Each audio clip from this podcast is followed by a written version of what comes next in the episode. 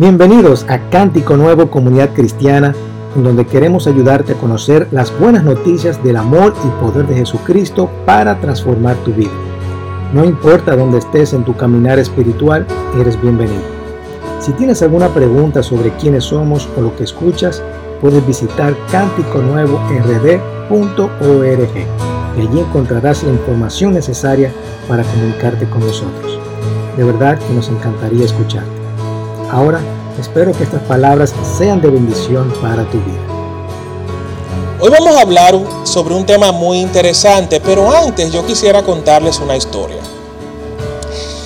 Hubo una vez un joven campesino cristiano que tenía una novia cerca, en, su mismo vecindario, estaba cerca y vivía en el campo. Todos los días, todos los días de su noviazgo, él ensillaba el caballo caballo blanco, y se dirigía a la casa de su novia.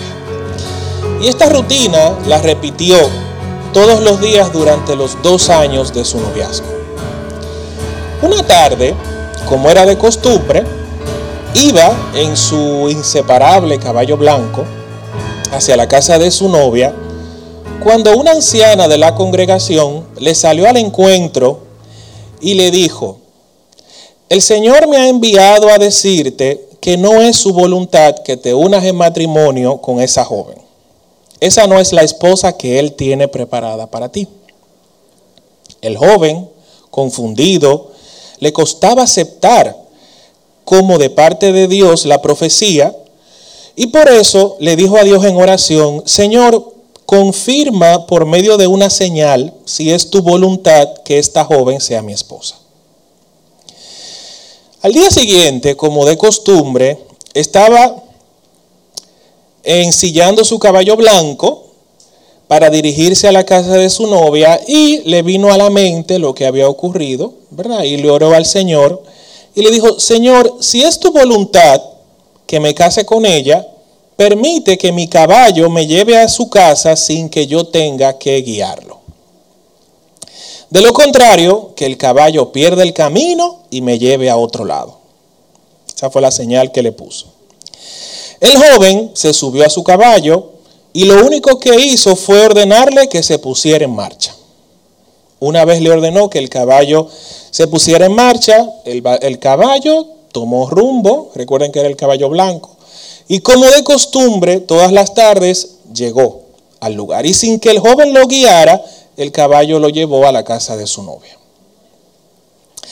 Año y medio después, su matrimonio fracasó, a pesar de todos los esfuerzos que hicieron para que eso no sucediera. Y el joven muy triste se lamenta ante su pastor y le dice, ¿por qué fracasó mi matrimonio si tomé la decisión después de consultar la voluntad de Dios? Y el pastor le dijo, joven, tú no hiciste la voluntad de Dios, tú hiciste la voluntad de tu caballo. La voluntad de Dios es el tema sobre el cual nosotros vamos a hablar en el día de hoy. Y es un tema muy interesante porque en la palabra hay mucha riqueza acerca de ella. Yo quiero que primero vayamos al libro de Romanos, capítulo 12, versículo 2, donde la Biblia nos dice, no os conforméis a este siglo, sino transformaos por medio de la renovación de vuestro entendimiento, para que comprueben, diga, comprueben cuál sea la voluntad de Dios agradable y perfecta. ¿Qué sería la voluntad de Dios? Bueno, la voluntad de Dios se refiere a ese plan perfecto que solo Él tiene para nosotros. Esa es la voluntad de Dios. Es un plan que Él conoce para nuestras vidas. Es el plan que determina lo que Él quiere que nos pase, lo que Él quiere que no nos pase lo que Él quiere darnos, lo que Él no nos quiere dar. Todo eso conforma la voluntad de Dios para nosotros. Y eso va a determinar nuestro éxito como creyentes. O sea, hay un camino, hay una ruta que nosotros podemos seguir y estar de acuerdo con la voluntad de Dios o podemos seguir la voluntad del caballo. ¿Ok? O la nuestra. Y lo primero que debemos saber es que lo que nos dice este versículo es que la voluntad de Dios es agradable y perfecta. La voluntad de Dios no es mala. La voluntad de Dios dice que es agradable. Algo agradable quiere decir que es algo placentero, ¿verdad que sí? Que es algo que se disfruta. Pero también dice que es perfecta. La voluntad de Dios no tiene fallos. El plan de Dios para tu vida y para la mía no tiene fallos. Y no es un plan improvisado. Tampoco es algo en lo cual Dios se levanta un día y dice, bueno, déjame hacer con Ariel esto y esto. O déjame hacer con el hermano fulano tal cosa. No, Dios no, improvisa en su plan y en su voluntad para nosotros. Entonces, en esta, en esta porción que nosotros leímos, nos dice que nosotros tenemos que transformar nuestra mente para comprobar, diga conmigo, comprobar, comprobar la voluntad de Dios. Lo primero que nosotros tenemos que hacer es comprobar la voluntad de Dios. ¿Ok? Pero para poder comprobar cuál es la voluntad de Dios, nosotros necesitamos transformar progresivamente nuestra vida. Si no hay una transformación progresiva de, nuestro, de nuestras actitudes, nuestros comportamientos, nuestro temperamento, no vamos a poder comprobar la voluntad de Dios. Si nos quedamos igual que como éramos, no vamos a poder comprobar la voluntad de Dios. Entonces, para poder comprobar la voluntad de Dios, necesitamos transformarnos progresivamente, renovar nuestra mente, entiéndase, ir dejando esas malas mañas, con las que nosotros vinimos al camino de Cristo. Pero, por eso la Biblia habla de que es un trabajo progresivo, ¿verdad? Porque no somos transformados de la noche a la mañana. De la noche a la mañana ya no somos, ay, el supercristiano sin defectos y, y podemos comprobar la voluntad de Dios. No. El Espíritu Santo lo sabe y por eso Él quiere que el trabajo que Él haga en nosotros sea un trabajo progresivo. ¿Qué quiere decir eso? Que no se detiene. Constantemente nosotros vamos aprendiendo de que, bueno, esto no le agrada al Señor, tengo que cambiarlo. Y eso es el Espíritu Santo que lo va trabajando en nosotros. Entonces, lo primero que tenemos que hacer con la voluntad de Dios es comprobarla. Esa es la primera acción. Vamos a ver qué nos dice eh, el salmista en Salmos 40, versículo 2. Salmo 40 versículo 2. Dice, puso luego en mi boca cántico, ah, el 3, perdón. Puso luego en mi boca cántico nuevo, alabanza a nuestro Dios. Verán esto muchos y temerán y confiarán en Jehová. ¿Qué nos enseña este pasaje? ¿Ok? Nos habla de un cántico nuevo, de una alabanza y de confianza. Y esto implica que la voluntad de Dios se disfruta. Diga conmigo, disfrutar. Lo primero que tenemos que hacer con la voluntad de Dios es comprobarla. Lo segundo que tenemos que hacer es disfrutarla. La voluntad de Dios se disfruta. Recuerden que leímos en Romanos que es agradable. Si es algo agradable, es algo placentero, es algo que genera, ¿verdad? Disfrute. Cuando sus mandamientos están en nuestros corazones y nosotros vivimos de acuerdo a esos mandamientos, eso genera una sensación de deleite que nos llena de gozo y nos llena de paz. Cuando hemos podido comprobar cuál es la voluntad de Dios, entonces lo disfrutamos. Nos sentimos bien. Por el contrario, cuando nos... Y, y esto lo podemos, lo hemos vivido casi todos, entiendo, porque muchas veces queremos hacer algo y el Espíritu Santo nos enseña de alguna manera que esa no es la voluntad de Dios y no sentimos paz. No sentimos tranquilidad con una decisión que vamos a tomar o con un camino que vayamos a tomar o con algo que vayamos a hacer. No nos sentimos bien. Y eso es el Espíritu Santo diciéndole, mira, la voluntad de Dios es agradable, con lo cual, si eso no te da paz, posiblemente no sea el propósito de Dios para tu vida. Hay decisiones que nos llenan de ansiedad, que nos llenan de temor. Hay caminos que tomamos que nos llenan de inseguridad. Y eso es, esas son señales de que esa no es la voluntad de Dios para nuestra vida. Porque eso lo hace el Espíritu Santo en nosotros. Ahora, cuando estamos caminando en ese camino, cuando estamos andando por ese camino que es conforme a la voluntad de Dios, lo disfrutamos. Y Dios nos motiva a disfrutarlo a través del Espíritu Santo. Y, nos deleitamos y tenemos paz y tenemos gozo, tenemos alegría, porque es parte del plan de Dios para nosotros. Entonces, ya hemos visto que lo primero que tenemos que hacer con la voluntad de Dios es comprobarla. ¿Verdad que sí? Lo segundo es disfrutarla. La voluntad de Dios se disfruta. Vamos a ver lo que dice Salmo 143, versículo 16. El salmista le decía al Señor que le enseñara su voluntad por medio de su Espíritu Santo. Y eso nos lleva a entender qué es lo tercero que tenemos que hacer con la voluntad de Dios. Lo tercero que tenemos que hacer con la voluntad de Dios es aprenderla. Diga conmigo, aprenderla. La voluntad de Dios se aprende. Quiere decir que la voluntad de Dios, si yo la puedo aprender, es porque es enseñable. ¿Y quién nos enseña cuál es la voluntad de Dios? El Espíritu Santo.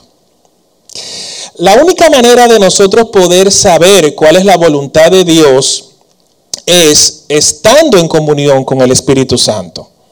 A través de leer la palabra de Dios, a través de la oración, Dios puede usar un tiempo de ayuno para hablar a nuestra vida. Dios puede usar consejeros para hablar a nuestra vida. Dios puede usar su palabra para hablar a nuestra vida. En ocasiones, cuando estoy leyendo la palabra de Dios, muchas veces encuentro respuesta a algo que estoy preguntando. Y Dios directamente a través de, un versículo puede hablar a mi vida. O el mismo Espíritu Santo nos hace entender, mira, la voluntad de Dios es esta.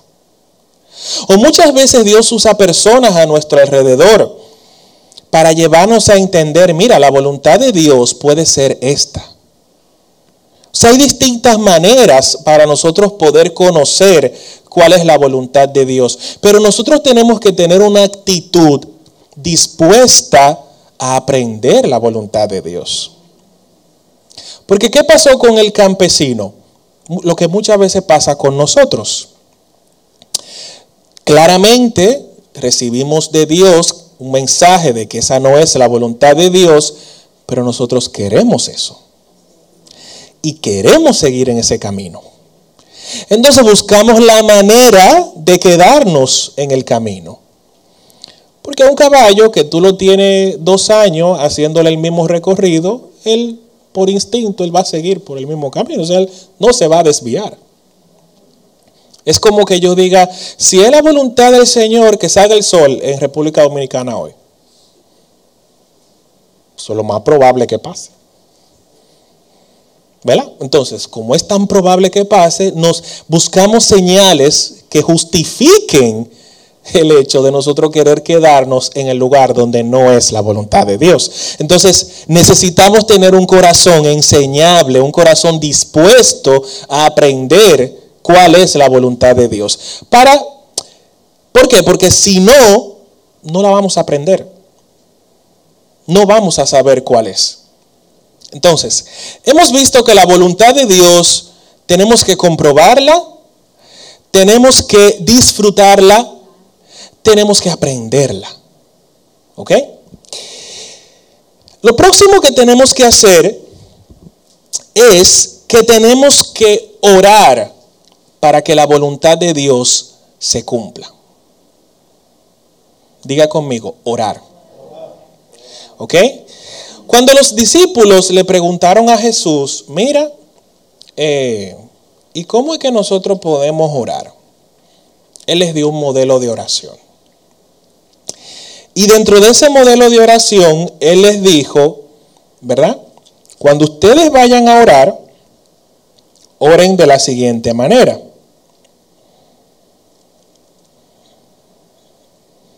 Ajá, oren de la siguiente manera.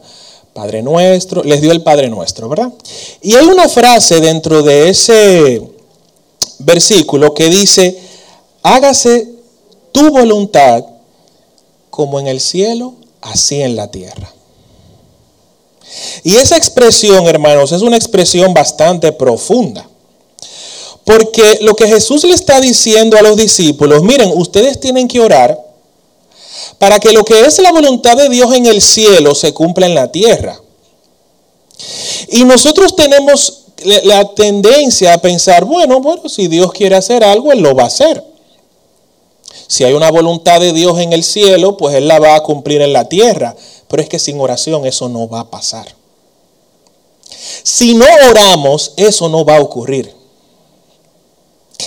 Miren, y yo he hablado de esto en, ocasiones, pero Dios siempre tiene esa voluntad o ese plan eh, soberano que tiene que ver con su propósito para el mundo entero, lo cual es bueno. Y Dios también tiene un plan para cada uno de nosotros y tiene una voluntad para cada uno de nosotros, que encaja perfectamente en ese plan soberano. Ahora, por alguna razón Jesucristo le dijo a los discípulos, ustedes tienen que orar para que la voluntad de Dios en los cielos se cumpla en la tierra. Es porque algo mm, no iba a dejar que eso ocurriera. Jesucristo mismo también dice en la palabra que el mundo entero está bajo el maligno. El mundo entero, o sea, el, sistema de gobierno que opera en el mundo está dirigido por Satanás. Y eso lo dijo Jesús. ¿Y qué es lo que pasa? Cuando Jesús fue tentado en el desierto, y Satanás le dijo, mira, todos los reinos me han sido dados. Todos los reinos me pertenecen y yo se los doy a quien yo quiera. Jesús no le refutó eso, porque él sabía que era así.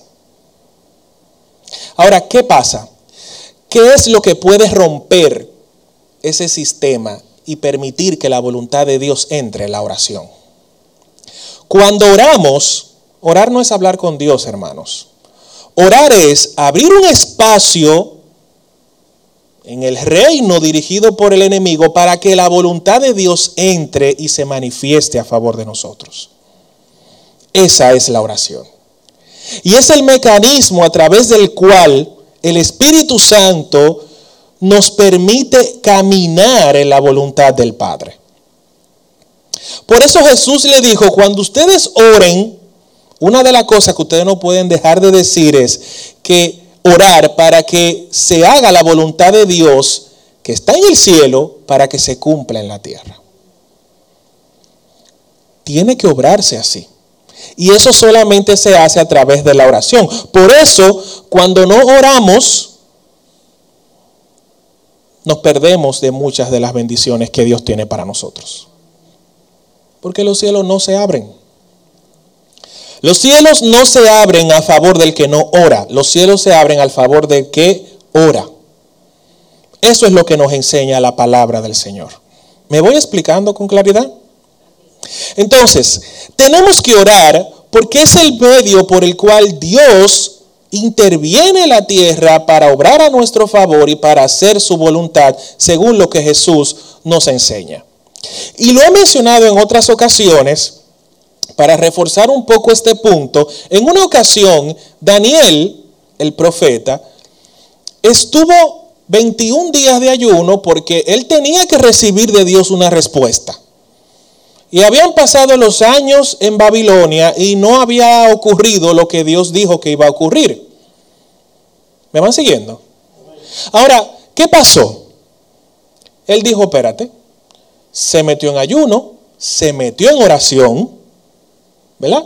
Y a los 21 días, entonces él recibe una respuesta. Él recibe un ángel. Y, y lo que le dice el ángel, hermanos, de verdad que es súper interesante. El ángel le dice, desde que tú dispusiste tu corazón a orar, Dios me envió a darte una respuesta.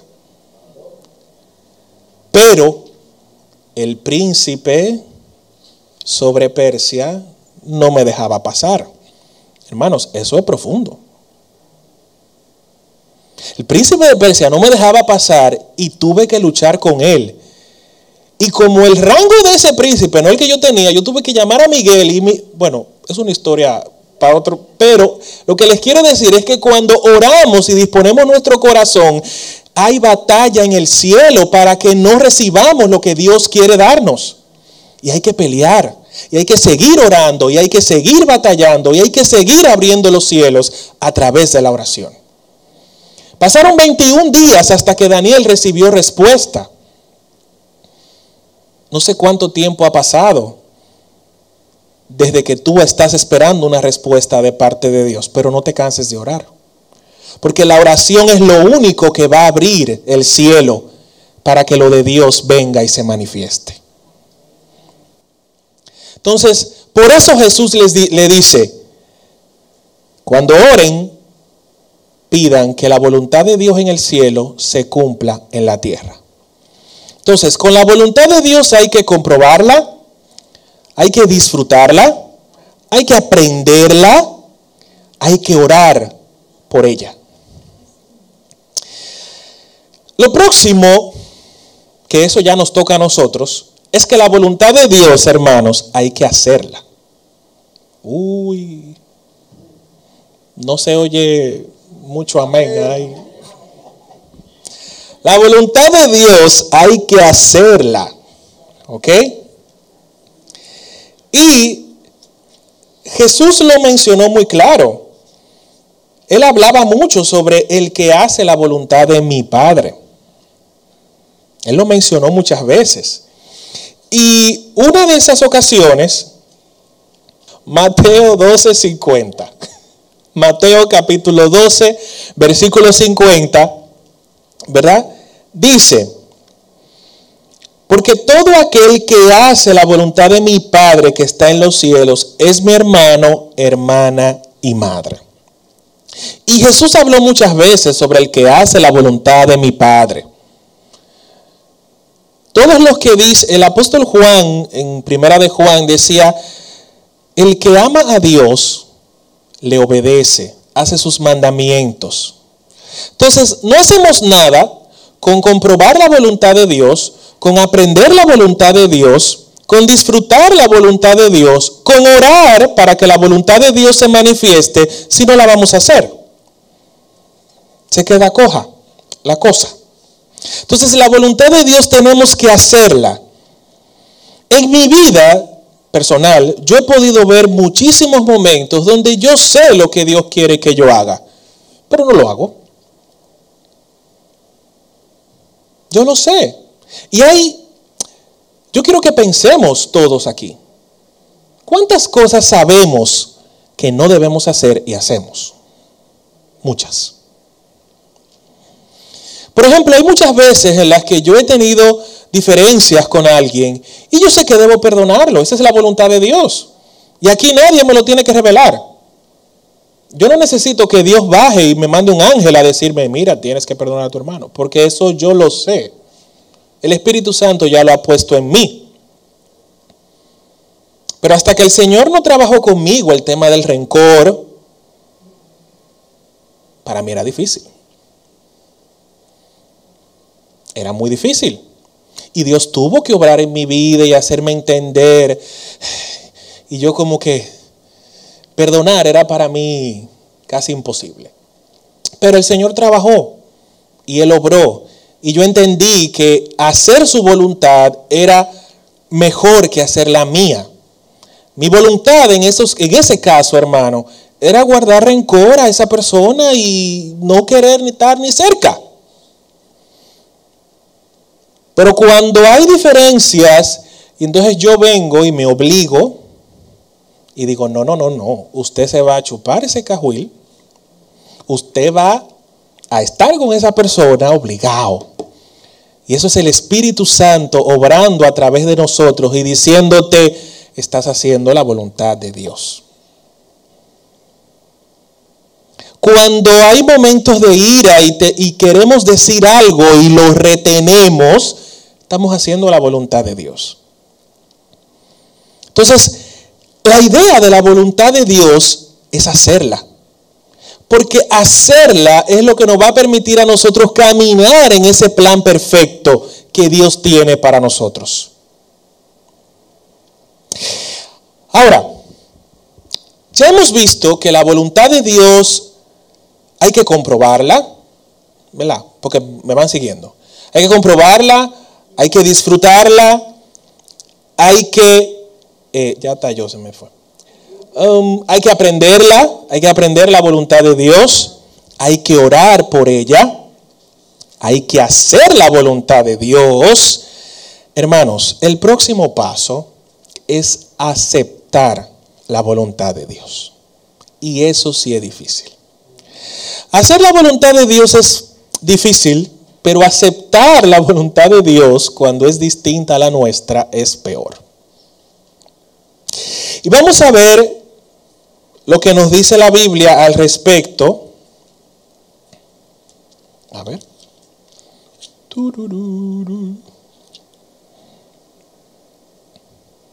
Ok. Mateo 26, eh, capítulo 26, versículo 42. Aquí Jesús está orando en Getsemaní. Todos no sabemos la historia. Y es el momento cuando Jesús sabe que llegó su hora. Él lo sabe. Él sabe que llegó su hora, él sabe todo lo que va a pasar, todo el sufrimiento que va a tener, todos los eh, latigazos que le van a dar, las coronas de espina, él sabe que lo van a crucificar, ya él sabe todo. Y, y él sabe que llegó el momento. Pero la oración de Jesús, en el versículo 42, dice, otra vez fue y oró por segunda vez Diga conmigo, segunda vez, lo que quiere decir que él reiteradamente ya había orado al Padre diciéndole, mira, Padre mío, si no puede pasar de mí esta copa sin que yo la beba, hágase tu voluntad.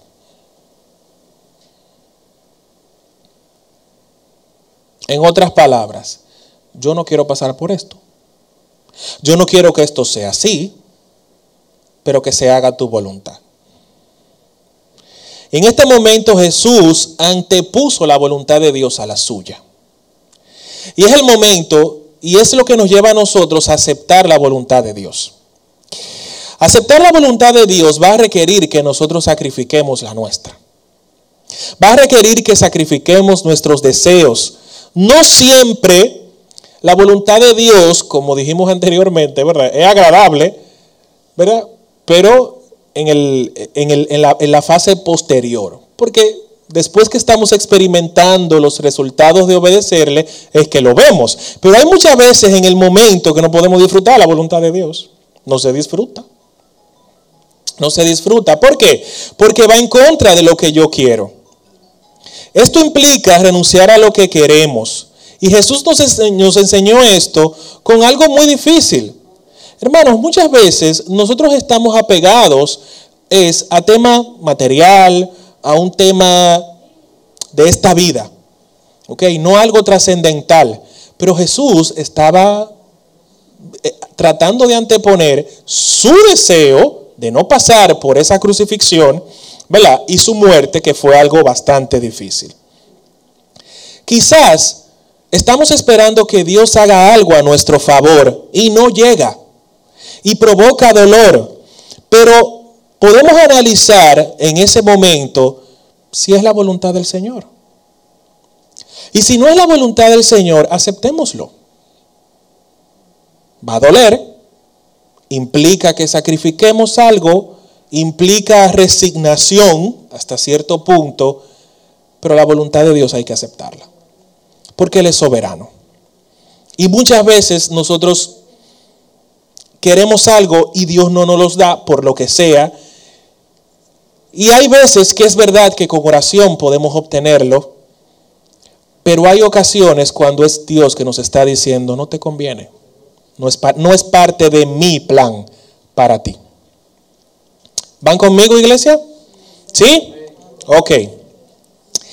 Vamos a ver lo que nos dice capítulo, el libro de Hechos, capítulo 21, 14. Hechos 21, 14. Dice, y como no le pudimos persuadir, desistimos diciéndose, diciendo, hágase la voluntad del Señor. La expresión, ustedes han escuchado la expresión, ¿verdad? Que sea lo que Dios quiera. A veces lo hemos dicho y a veces lo...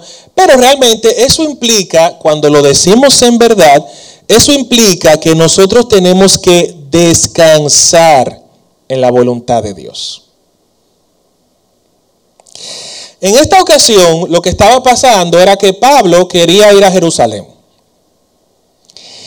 Y los discípulos le dijeron que no vaya, que lo van a matar, que lo iban a crucificar, que lo, iban a apedrear, lo iban, iban a hacer muchas cosas malas. Encima de todo, fíjense, fíjense en algo.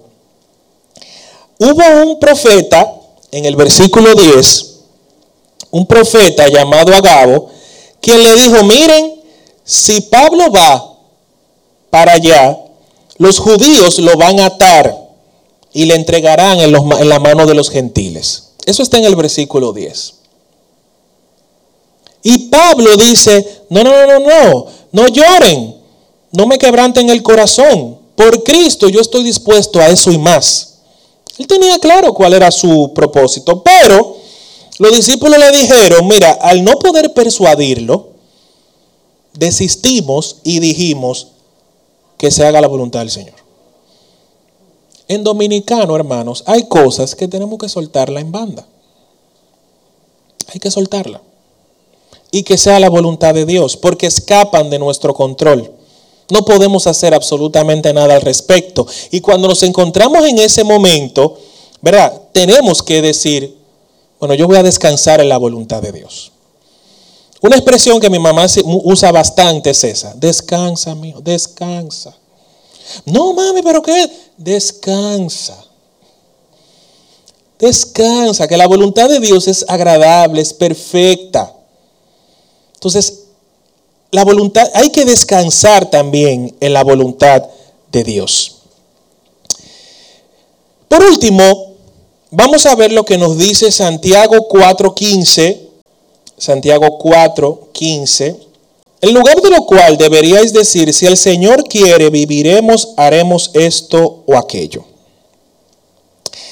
Nosotros hacemos muchos planes, ¿verdad que sí? ¿Quién recuerda el año de la pandemia? Yo tenía, ay Dios mío, yo tenía planes para ese año. Muchísimos. Pero, ¿qué pasa?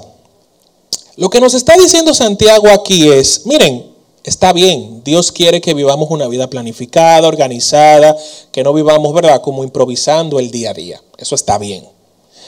Pero no podemos dejar de incluir la expresión si el Señor quiere. Porque es la manera de estar atentos a la voluntad de Dios. Estar atentos a la voluntad de Dios es lo próximo. ¿Qué pasa? Nosotros es verdad que no podemos levantarnos cada día sin saber, déjame ver qué voy a hacer hoy. No, deberíamos tener una vida, ¿verdad?, disciplinada. Sin embargo, debemos estar atentos a la voluntad de Dios cuando hacemos nuestros planes y no olvidar que nos debemos a Él. Porque, hermanos, yo no sé ustedes, pero yo hago muchísimos planes y a veces no se me pasa por la cabeza si Dios quiere o no, o no quiere que yo lo haga. Entonces, tenemos que estar pendientes y estar atentos a la voluntad de Dios en nuestra vida cuando vamos a hacer las cosas. Entonces, recapitulando, lo primero es que tenemos que comprobar cuál es la voluntad de Dios, que es buena y agradable y perfecta. Bien. Lo segundo es que tenemos que disfrutar la voluntad de Dios. La voluntad de Dios está para que la disfrutemos. Tenemos que aprender cuál es la voluntad de Dios. Y tenemos que tener un corazón enseñable para eso. Tenemos que orar para que la voluntad de Dios se cumpla como dijo Jesús. Tenemos que hacer la voluntad de Dios.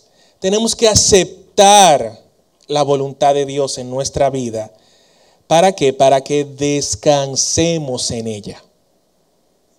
Y por último, tenemos que estar atentos a la voluntad de Dios. Amén.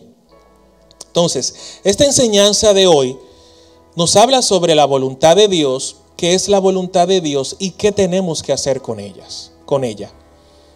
Así que llevémonos en nuestros corazones esas palabras, esas acciones que yo les dije.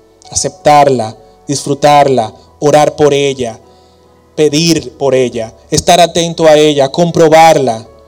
Porque la voluntad de Dios para nosotros, los planes de Dios para nosotros son planes de bien y no de mal.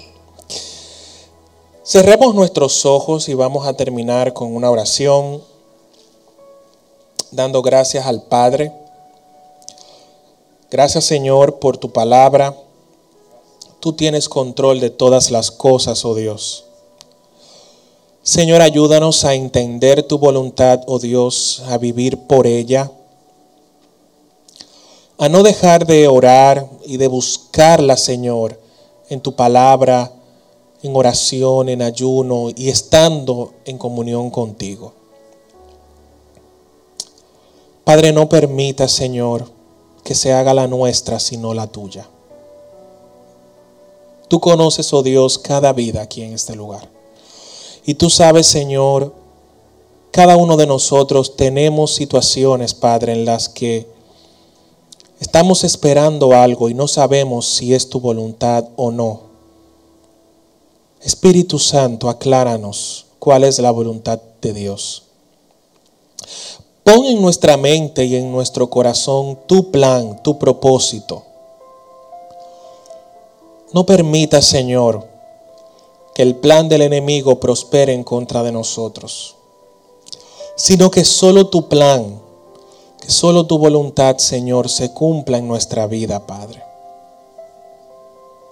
Yo te pido en el nombre de Jesús que tú nos ayudes, Señor, a vivir en esta semana buscando tu voluntad, aceptándola y disfrutándola, Señor. Ayúdanos a estar atentos a ella, Padre, y que en todo lo que hagamos, lo hagamos contigo en mente, Señor. Te lo pido, Dios, en el nombre de Jesús. Llévanos con bien. Que tu misericordia nos cubra. Nos permita salir de aquí, Señor, con tu bien, tu misericordia, resguardados por tu Espíritu Santo, Señor. Líbranos del mal y ayúdanos a tener una semana de éxito, una semana bendecida, una semana, Señor, de gozo, de paz, donde disfrutemos estar contigo, Padre. Gracias, Señor. En el nombre de Jesús. Amén y amén. Iglesia, estamos despedidos. Muchas bendiciones y que Dios les bendiga mucho en esta semana. Amén. Amén.